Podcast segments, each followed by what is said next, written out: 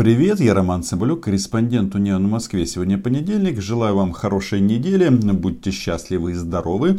Подписывайтесь на мой YouTube канал.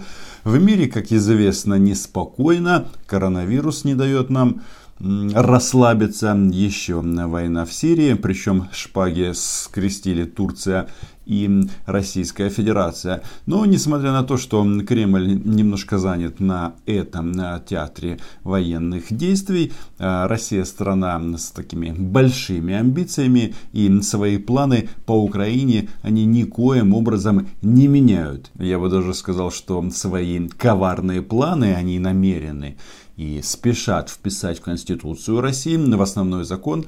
И по большому-то счету, а, чтобы понять, как а, на Украину смотрят а, в Кремле и в России, достаточно почитать внимательно Facebook страничку а, помощника по разным вопросам Владислава Юрьевича Суркова. Я говорю о его официальном или неофициальном голосе Алексее Чеснокове. Вот что он пишет. Вот 20 часов назад Чесноков начал переживать по поводу отставки украинского премьера.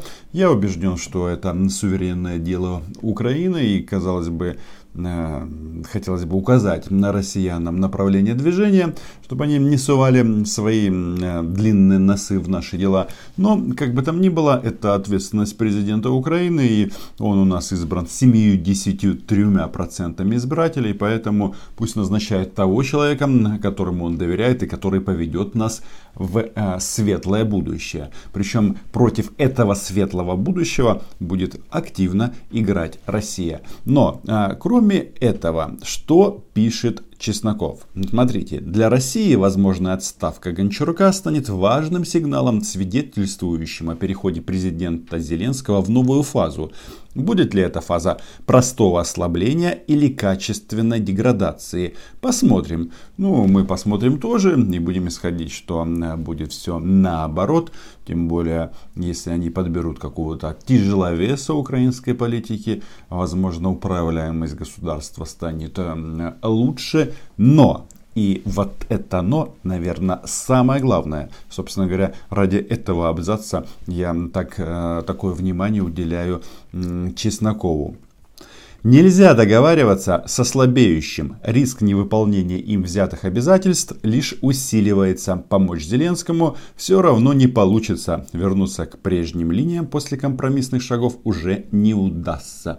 Вот это на самом-то деле и есть главная скрепа российской внешней политики. А, не договариваться со слабеющим. Это, кстати, не о нас. Так что, ну, чтобы не было каких-то там кривотолков. У нас все прекрасно, есть там свои нюансы, там экономику лихорадит, ну, где ее не лихорадит, но вооруженные силы э, накормлены, обуты и э, вооружены, и это уже э, главный аргумент на переговоров переговорах с Российской Федерацией. И, кстати, вот Зеленскому в этом плане, нашему дорогому миротворцу, имеет смысл а, брать пример с президента Турции Эрдогана, который после смерти, а, после убийства 36 а, а, турецких солдат, ну, начал там просто настоящую войну. И, кажется, турки установили мировой рекорд по плотности использования беспилотной ударной авиации. Таким образом, пан Эрдоган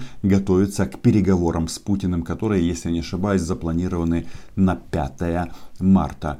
И согласитесь, а, вот с такой позицией договариваться с россиянами можно с лучшими для себя перспективами.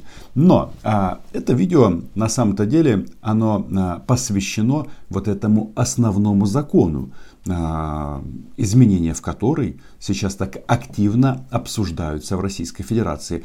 Дело в том, что в части внешней политики, ну там как бы черным по белому они хотят а, записать, чтобы Украины, нашей прекрасно независимой страны, не было. Они хотят устроить одну сплошную серую зону, как это сейчас на Донбассе. И комендантский час, я так понимаю, это ну, первое а, и основной экспортный товар Российской Федерации. Предложение э, касается русского мира, наших соотечественников.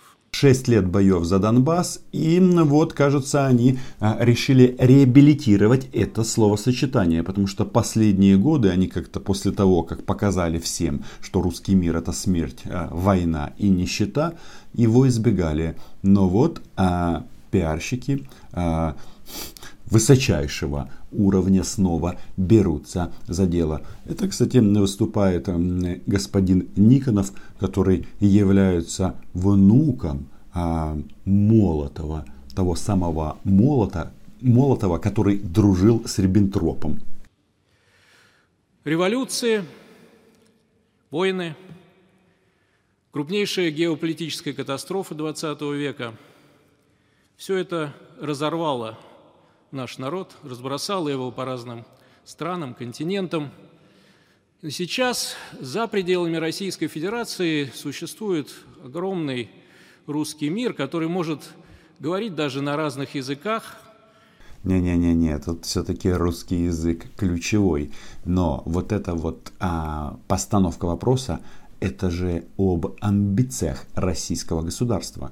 Не быть русским ну, например, на русской ассамблее в Берлине э, большинство э, составляют, например, немцы из Казахстана,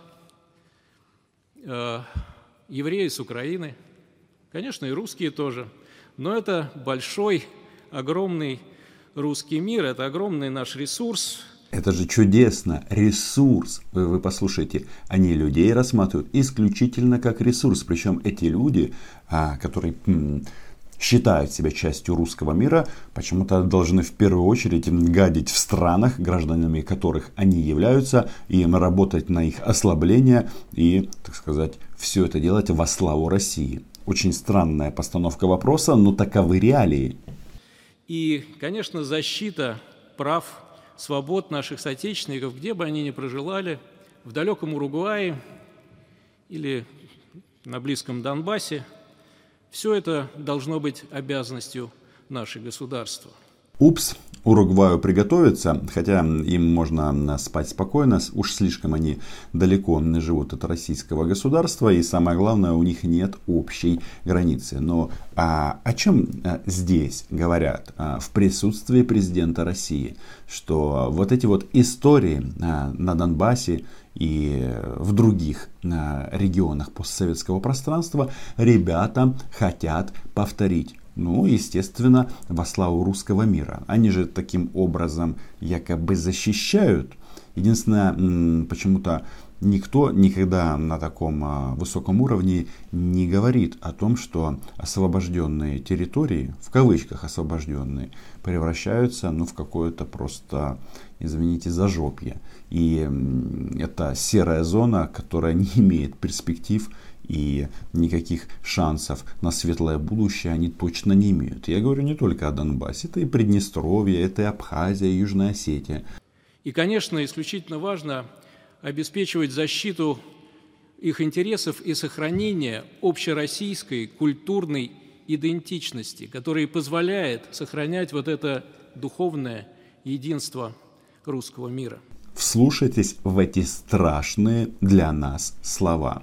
Вот эти вот все э, ТВ-помойки, которые работают в Украине и э, нашептывают гражданам Украины, что не все так однозначно. Может быть, действительно во всем виноват Порошенко и Яценюк, э, кто угодно, но только не Россия и не Путин, которые напали на Украину.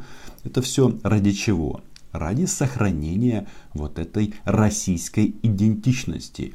И здесь люди прямым текстом заявляют, что если у тебя украинская политическая идентичность, значит ты, ну что ли, автоматом становишься врагом России. Русофобом, террористом, бендеровцем. Ну, в общем, в зависимости от ситуации они для вас а, подберут необходимый а, термин и необходимое определение но действия России, они всегда примерно одинаковые. Ну, это, в общем, как в Сирии. Если человека убила российская бомба, значит, он, ну, кто он? Естественно, он был террористом. Сейчас время собирать камни, время возвращения в родную гавань и, конечно, вместе с нашими соотечественниками, вместе с русским миром мы гораздо сильнее. Спасибо. Я не знаю, как это будет сформулировано в обновленной Конституции Российской Федерации. Может быть, там и будет отдельный раздел «Всех в родную гавань». А кто против, ну, тогда отправят зеленых людей, ну или на каком-то этапе просто а, российских военных. И чтобы этого не произошло, нужно как бы, ну, русский язык, конечно, это хорошо, ну, потому что чем больше языков ты знаешь. Но если мы говорим об украинском государстве, то уж тут, извините, государственный язык должен быть один. Это, по сути, гарантия неприхода зеленых людей. Поддержка соотечественников тоже считаю важным, важным элементом. А, у нас много действительно людей наших, которые за границей проживают. И действительно, вы правы, я же сам в этом многократно мог убедиться, там не важно уже какой э, этнической группы человек, э, какой национальности, за границей все русские. И носители русской культуры и русского языка, безусловно, имеют право так э, себя и называть. Поэтому наша задача и защищать их, и поддерживать с ними связи. Правильно внук Молотова не просто так вспомнил о Донбассе. Это как раз говорит о том, что а, никаких изменений российского курса не будет. И, собственно говоря, Владимир Владимирович тоже об этом говорит. Вы говорите на русском, значит, а, мы идем к вам. Вот, собственно говоря, и все. И нужно признать, что это удивительное качество а, российского государства, которое сделало свой язык во многом токсичным. Ну, согласитесь, ну, кто-то может представить, чтобы, допустим, Соединенные Штаты или Великобритания, или та же Франция, или какие-то арабские страны на основе э, защиты по языковому принципу начинают войны. А в России в этом плане никаких проблем нет. И мы находимся в самой, в самой, то, что называется, зоне риска. Э, в чем живет душа нации? Она в памяти – в языке, в памятниках, в наших героях, в наших символах, в наших праздниках. Все предельно откровенно. И сейчас а, вопрос стоит таким образом, что Украина будет праздновать свои праздники или российские. Я понимаю, что у нас а, за прошедшие годы очень большой а, исторический совместный багаж, но нам придется а, каким-то образом а, найти себя. Хотя этот процесс уже на самом-то деле а, происходит и не просто так. И декоммунизация у нас, не просто так у нас вспомнили и исторические даты, про которые не знали, но и язык. Опять же, а, для них русский язык – это основа политического влияния. И дело исключительно в этом. Да, а, тот, кто сомневается а, и не смотрит телевизор, включите на 5 минут канал News One, и вы все поймете. Для нас священна память о великой победе, одержанной над самым опасным врагом в истории человечества ценой самых страшных жертв в истории человечества.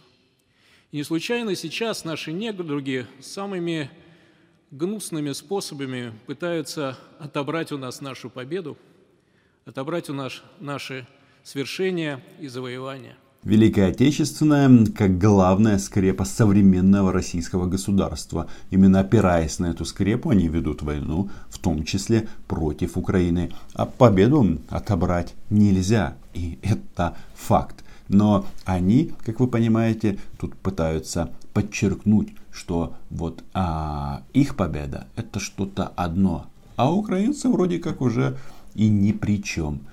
Не согласен с такой постановкой вопроса. Но мы предлагаем э, в статью 67 э, прим записать, что Российская Федерация чтит память защитников Отечества, защищает историческую фрагду, не допускает фальсификацию историю умаления значения подвига народа при защите Отечества.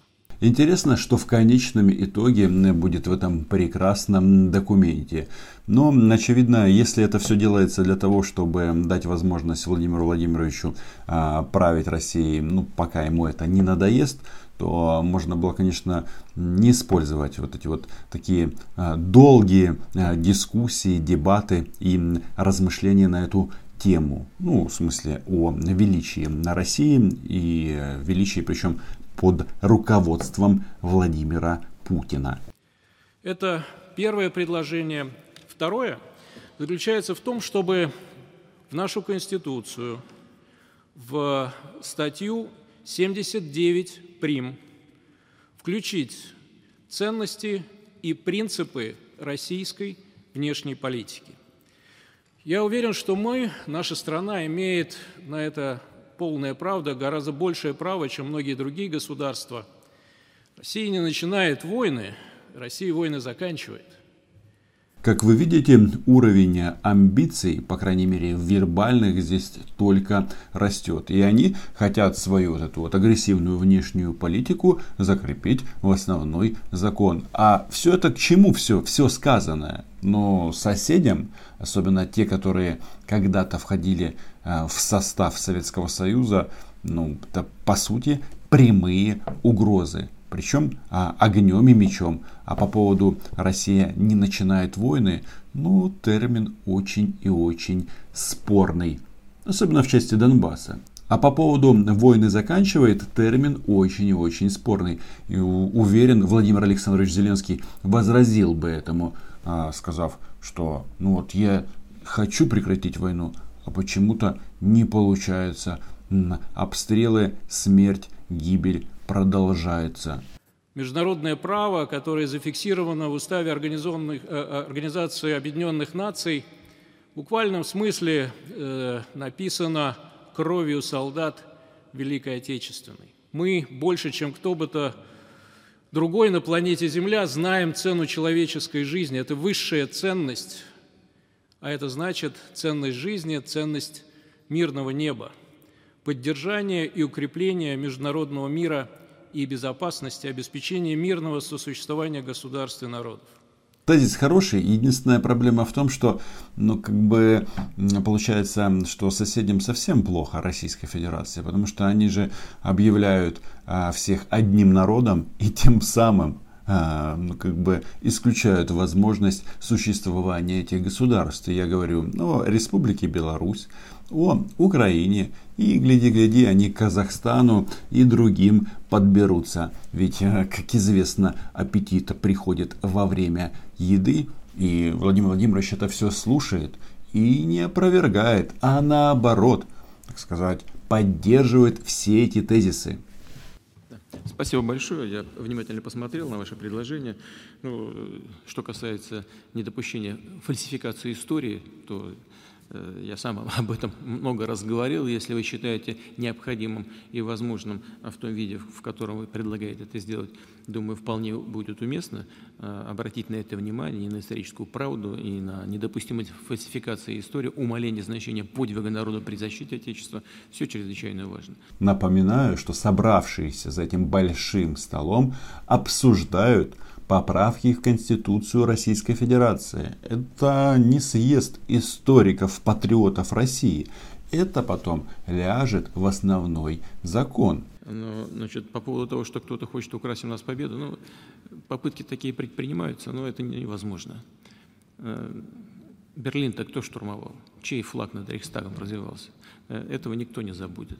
Конечно, не забудет. Но этот флаг не Российской Федерации. И об этом а, вот тоже не надо забывать. На этом все. Читайте агентство Унианы, подписывайтесь на мой чудо YouTube канал. Чао!